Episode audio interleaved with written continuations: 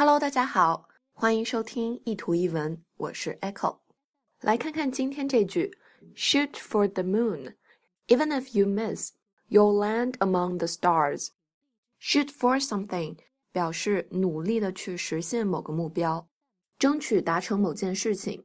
比如说，We are shooting for a fifty percent increase in sales in the next year. 我们将争取在下一年度达到销售上百分之五十的增长。 这个目标是不太容易实现的，所以我们可以用 shoot for 这个短语。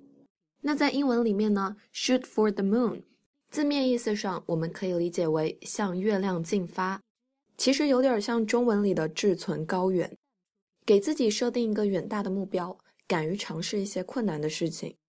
那这样的话，even if you miss，you'll land among the stars。